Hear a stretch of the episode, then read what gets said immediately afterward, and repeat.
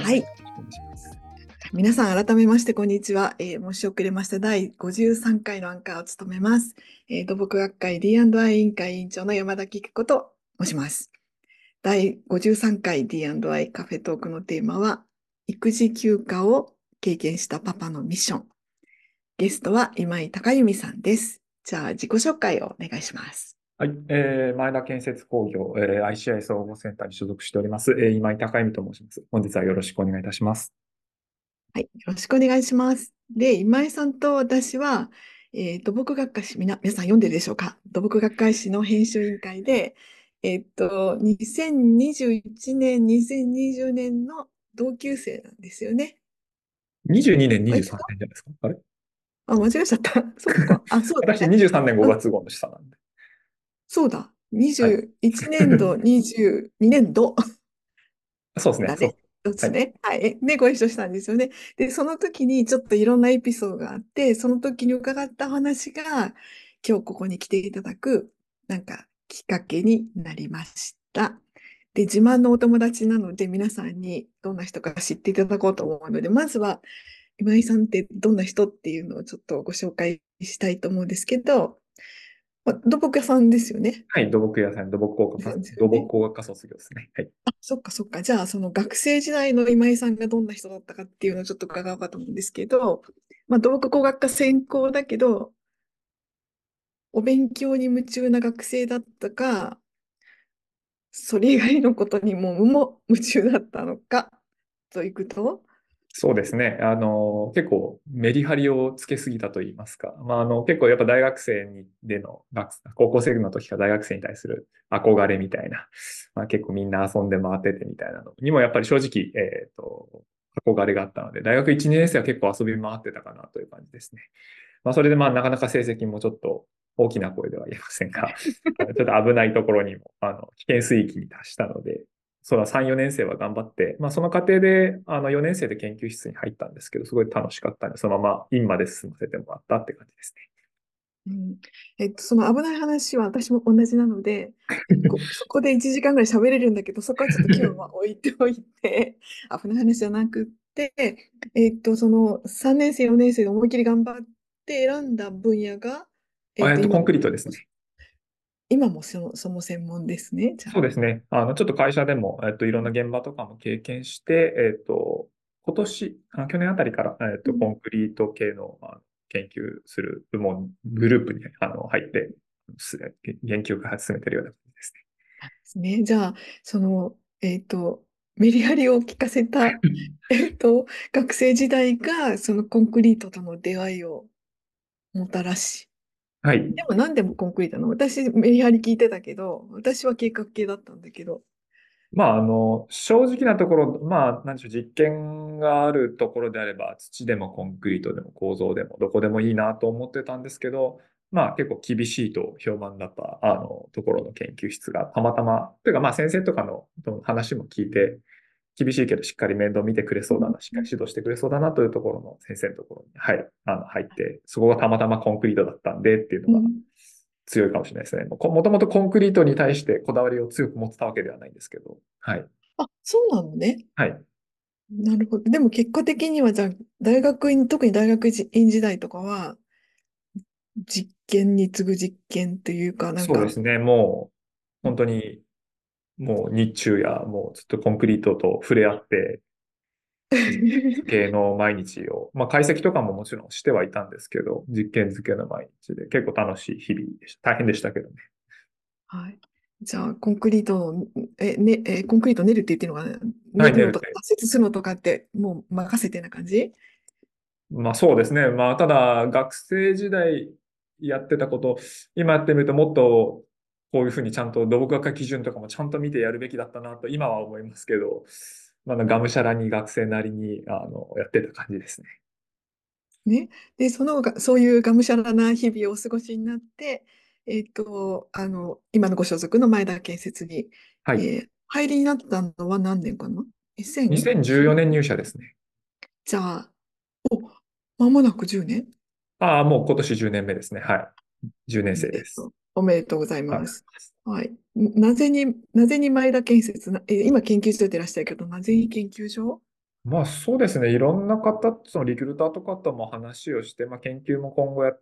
あの、にも携わりたいんです、みたいなことも話して、一番この感触。まあ、結局選んだのもやっぱり、その前だ、いろんな、そのゼネコンのあの話も聞きまして、ゼネコンだけじゃなく、あの違うとこも、あの、発注者系も聞きましたけど、まあなんとなく、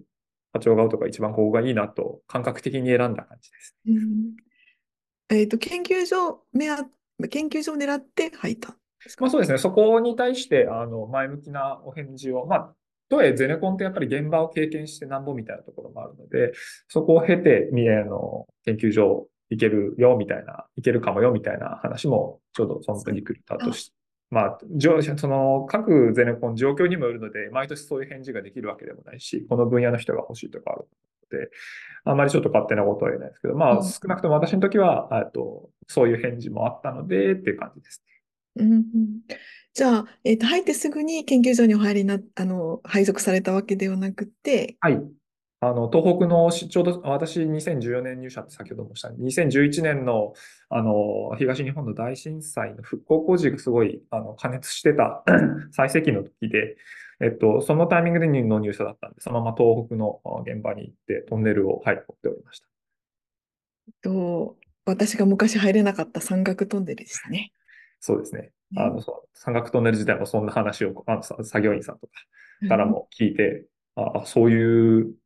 なんか、伝説じゃないですか。あの山の神とかの話ですよね。女の人とかうんぬんみたいな、よく聞く、最近よく聞くようになった話ですけど、もう当時聞いて、そんなルールじゃないですけど、風習があるんだなって、あの、過去思った記憶がありますね。ですね。で、そういう現場を憧れの、私の憧れの山岳トンネルの現場を経験されて、えっと、研究所にいらしたんですけど、はい。研究所にいらしてから、えっと、学会誌の編集委員会でご一緒したんです、そうですね。はい。で、さっき、あの、えっと、チャットボックスにリンクが貼ってもらえたと思うんですけど、あの、一緒に、2023年5月号。はい。タイトルは？覚えてますか？あ、ここに持ってきたんだった。あ、やばい。自分で決めたタイトルなのに、タイトルが出てこないんですけど。えっとね、理想の国土。あ、基本と疑問ですね。そうです。基本と疑問ですか。えっと、基本と疑問はカタカナです。皆さん読んでいただけたでしょうか？そうそう。これは、えっと、そのコンクリートでも、トンネルでもなく、テーマが国土計画だったんだよね。無茶ぶりだよね。もうちょっとその説はもう本当に、キコさんにもいろいろご相談させていただいて、国土計画わかんないんですけど、すいません、教えてくださいといろんな人に、はい、聞きに行った、あの、なもう、もう懐かしい思い出ですね。ね、そうそう。でも、そのあの、国土計画、だから本当にお勉強されて、いろんな方にお話伺って、すごくね、面白いあの記事になったし、なんか永久保存版だと思うんですけど、それをちょうど編集されてる時が、今日の話題なんだよね。はい。ちょうどあの頃はまだコロナだで、そうですね、もうずっとウェブ会議だったですよね。だから会議も、あの、ご自宅からアクセスされてることも多くて、いろんな方がお子さんが乱入して なんかすごいいい感じでやってたあの頃でしたよね。ということで、その今日の本題なんですけど、はい。その頃に、実は、あの、今井さんは育休を取りになったという話なんですよね。ということで、はい、あの、ど、どんな状況ど、どんな育休だったというか、いつ頃からとかっていう話をちょっと教えてみていただきましょうか。あと、前田建設さんでの、あの、制度の話とか。そうですね。はい。あの、まず、え育休というと、多分皆さん、あの、育児休業の方を多分想像されるかなと思うんですけど、当社はその福利厚生の一環として、育児休暇制度を、その去年の、あ、去年じゃないか、えっ、ー、と、ん？去年？えっ、ー、と、2000、ちょっと、ね、詳しい年を忘れたんですけど、あの、ちょうど私が、その、の、えっ、ー、と、育休を取るタイミングぐらいの時に、その産後パパ育休っていうのはその年度にあの国から出て、え、ー、と、そういう制度ができたのに合わせて、当社もその、育児休暇ですね。休業じゃなくて休暇制度って、要は有給の休、あの、育児休業って、あの、休暇制度を作ってくれまして、まあ、それ、あの、まあ、できるだけ取ってくださいと、えいうような、できるだけ取ってくださいっていうと言い方変ですけど、あの、と取ってください。あの、取れるような風に制度を作ってもらって、あの、ちょうどそれを取ったのが研究所。まあ、私の所属する研究所の中でなんで、多分社内で1号ではないんですけど、うん、あ研究所の中であの一番最初に取取らせていただいたというような感じですね。まあ、その、生まれたのは、あの、第2子になったので、第1子がまだ3歳とかの頃に、まだ幼稚園に未就学の状態の時に、あの、ちょうど第2子が生まれるような感じだったので、はい、あの、すごく有効活用させていただいたというような状況ですね。ね。で、それが20日、えー、20日とおっしゃってたっけ ?20 日だっけ？何日間？ああ、そう、20日間ですね。20日間ですね。そうそう。で、ちょうどその時が、この先ほどご紹介した学会誌の、うん、で、あの、今井さんが主査をお務めになった特集の最盛期突入のタイミングで、育休に突入されていたのに、全然私はそれを知らなくて、で、発行されたおめでとうとか言って、ちょっとあの振り返りインタビューさせてくださいとか言ってお願いしたときに、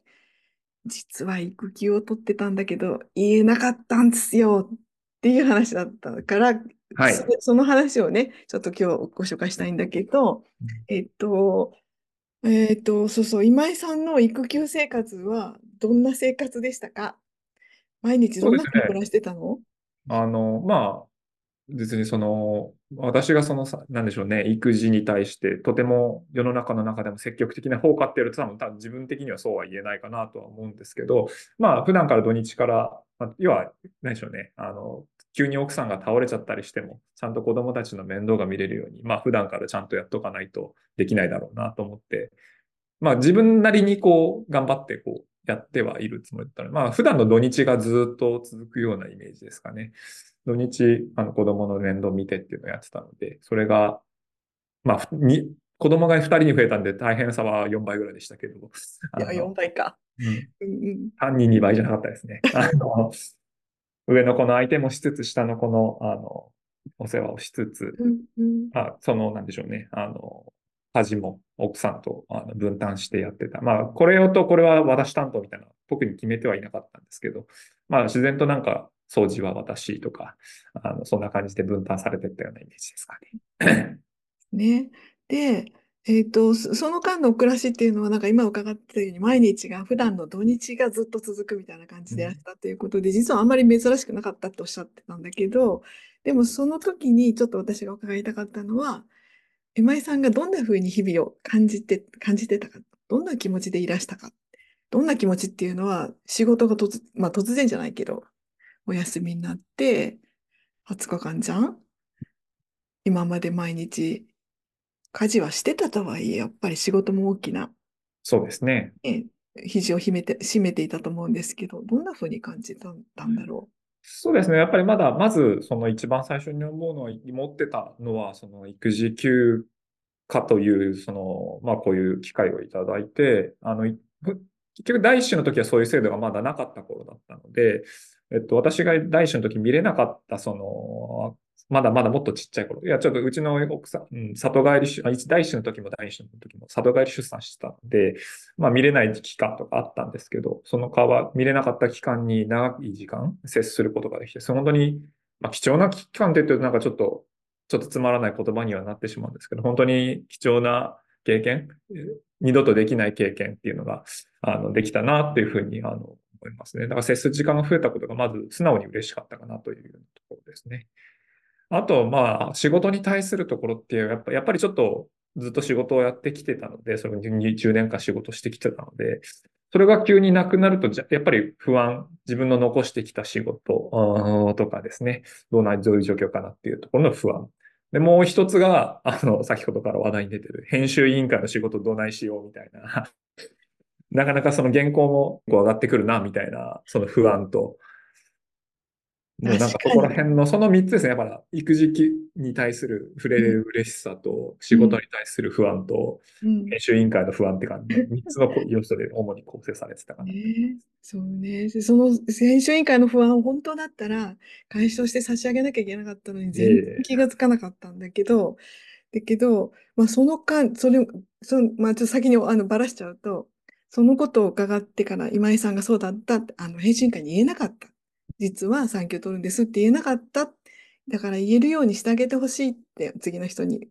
言えるようにしてほしいって言ってくださったおかげで、編集委員会では今年は2人産休取ります。当然だっていうふうにみんなが思えるようになったのは今井さんのおかげです。ありがとうございます。ありがとうございます。はい。あの、うん、はい。あ、ごめんなさい。いや、あの、ちょっと遠慮しちゃってたというか、なんでしょうね。あの、当然会社の人たちには、こう、そういう制度もあるって知ってて、あの、こう言えてたんですけど、社外の人に言うっていうのがちょっとこの、ちょっと遠慮がちになってしまったっていう。だから、だから編集委員会のせいというよりは単純に自分がなかなか遠慮して言えなかったっていうのが、まあ背景なのかなっていう感じですね。ね。ね。そうそう。で、えっ、ー、と、そう、そうは言いながらでもさ、まずは、えっ、ー、と、育児休暇そのもののことですけど、まあ、20日っていうのは、今井さんにとっては適当な長さだったのかしら？それとももっと長い方が良かったのかしら？そうですね。まあ、適当な長さだったなとは思います。というのも、えっと、単純にそのタイムスケジュールを、というか、その工程みたいな感じになっちゃいますけど、生まれて1月に生まれて、えっ、と、上の子がとちょうど3歳で、その4月から幼稚園だったので、1ヶ月実家に帰って1ヶ月面倒を見ると、まあ、幼稚園が始まるので、上の子を面倒見てくれる人が出てくるね。じゃあ1ヶ月でちょうどいいねっていうような話だった。まあ、そこにましてその3、なんだろうな、奥さんも里帰りしてたっていうところもあって、まあ、ちょうど良かったっちゃちょうど良かったですけど、まあ、ちょっと10日ぐらい、10日だか1週間ぐらい、その幼稚園に行くまでのタイムラグがあったので、その間もうちょっと伸びれてたら、もうちょっと奥さん楽だったかなっていうのはあるかもしれないですね。1年とか取らなくていいの？めちゃ長く取らなくていいの？そうですね。まあ多分各ご家庭の状況にもよるとは思うんですけど、奥さんはそんなもんでいいんじゃないっていうふうには言ってて、あの、もうちょっと必要だったら、その、育児、合わせ技で育児休暇と育児給与両方取ることも当然制度的にはできたので、あの、な、あれ大変だったらそういうのも、それこそ、なんでしょうね、健康に生まれてきてくれたからよかったんですけど、例えばちょっと、あの、大変な手間かかるような状況だったりすると、もうちょっと安定するまで長く面倒見なきゃいけないとかもあると思うんですけど、まあ、少なくともうちのケースでは、ちょうど時間は、時間っていうか、その時期的にもちょうどよかったかなっていう感じですね。ねはい。で、えっと、そんな育児休暇をお取りになり、と僕学会誌編集もなんとかこなし、お子さんを抱えつつ頑張ってくださったんですけど、そんな、そういう今井さんがこれからの世代のためにやらなきゃいけないと思ってらっしゃることがいくこう終わり、このこの件に関してね、終わりだっていうのを伺ったので、ちょっと最後にそれをじっくり伺いたいと思います。で、はい、あのー、最初はあれかな、育児休暇取得のあり方ってどうあるべきだ、どうあったらいいと思いますか？そうですね。やっぱりその、なんでしょうね。あの、そういう制度が当たり前というふうに、まあ、土木業界限らずですよね。もう日本、世界とともにですけど、あの、浸透していくとやっぱりいいんじゃないかな。当たり前にとっていいものなんだって。なんかその、私も取るとき、本当に正直、他の人が今から取ったとしても別におめでとうで多分送りだ、笑って送り出せるんですけど、自分が取ったからこそかもしれないですが。まあなんかその通ってる当事者としてなんか本当に申し訳ないな。この周りの仕事の会社の人たちにちょっと開けてしまって申し訳ないなって思っ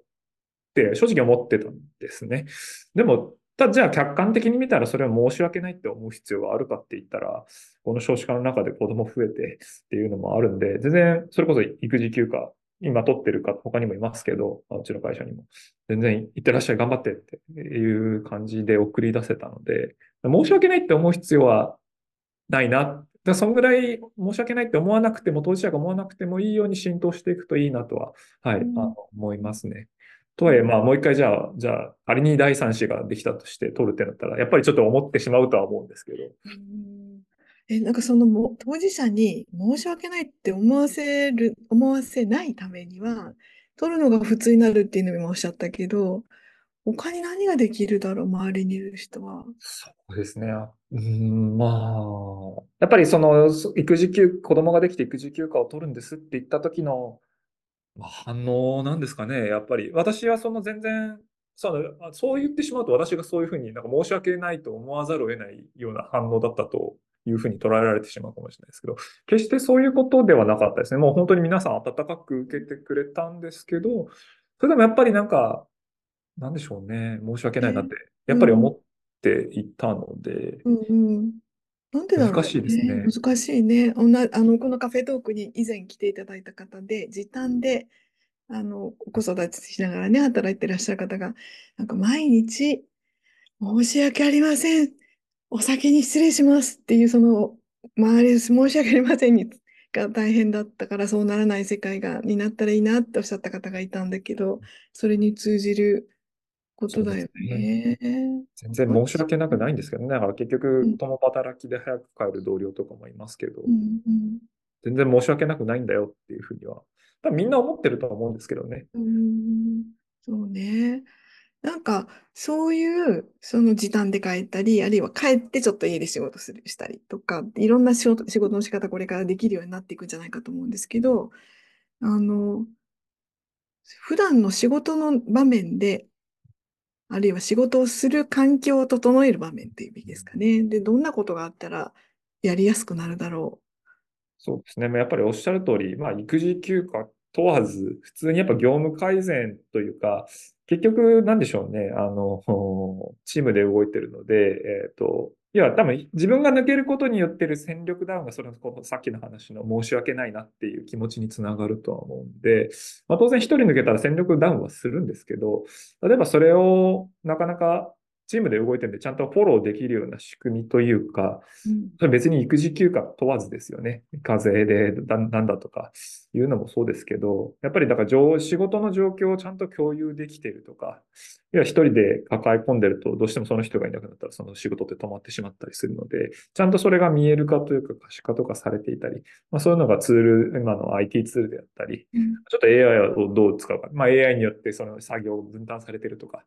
いうの状況が整ってると、やっぱりうん。気兼ねなく、自分が抜けてもそれなりにバックアップ体制が整ってるんだなっていうのが、え状況が整ってる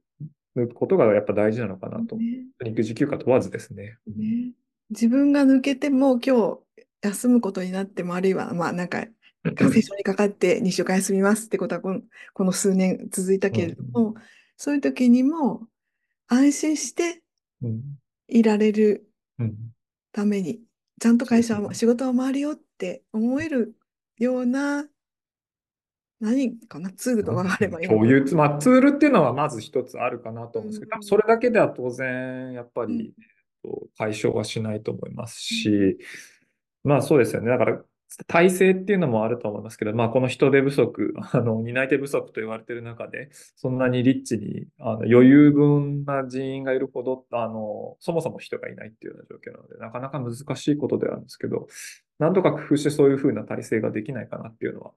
やっぱり思いますね。ね、そうですよね。で、まあそういうふうにその制度とか組織側がやることがいくつかきっとあると思うし、それは今おっしゃったように、あの産休だけじゃ、産休育休だけじゃなくうて、ん。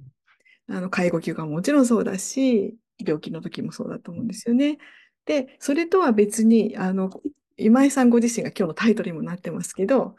えっと、育児休暇を取得した人のミッションがあると考えていらっしゃるということなので、はい。ここは語っていただこうかな。そうですね。やっぱり経験したからこそさっきの申し訳ないんだっって思っちゃってたっていう気持ちもそうですけど、やっぱそういうのは伝えて、その後ろにどんどん続いていくわけですから、で、また今度ね、新しい制度が、もっと少子化が進んでしまって、もっとすごい制度ができるかもしれないですし、そういうものに対してなんでしょうね、柔軟に対応して、やっぱり自分の経験も踏まえつつ、なんでしょうね、あの、本当に当たり前のものとして取れるように、ちゃんと普段から話してあげたり、あの、そういうのを取るっていう人が面したり、例えばじゃあこれから私がもっと、あの、ね、もっとおじさんになって、あの、すごい部下とかを抱えるようになった時に、ちゃんとそういうふうに伝えれるように、えー接されるように、あのうん。気兼ねなくできるような体制っていうのは、やっぱり作って、体制っていうとちょっと堅苦しいですけど、関係といいますか、うん。いうふうに、まあ、私自身がこう、これに対してできること、そんな多くはないと思うんですけど、まあ、そういうふうにちゃんと、前に経験したからこそ、どんどんどんどん後ろにつないでいくっていうのが、やっぱミッションなのかなと、はい、思います。ねえっと、ミッションっていう言葉ってすごく重いじゃない？うん。重い、重い言葉をお使いになったからか、結構覚悟があるまあ、んだなって思って。そうですね。うん。結局、あの、上の人たち、それこそ私の上司とか本当に快く送り出してくれたんですけど、当然そんな制度もなく、そもそも社会風潮的に、あそんな感じじゃなかった人たちがもう本当に快く送り出してくれたので、まずはそこを引き継ぐこ、引き継いで、その精神を引き継ぐ。状況は全然違います。けど、その精神を引き継ぐことが私のミッションであり、覚悟して取り組む、取り組む、うん、心を持ってなきゃいけないことなのかなと思いますね。ねなんか、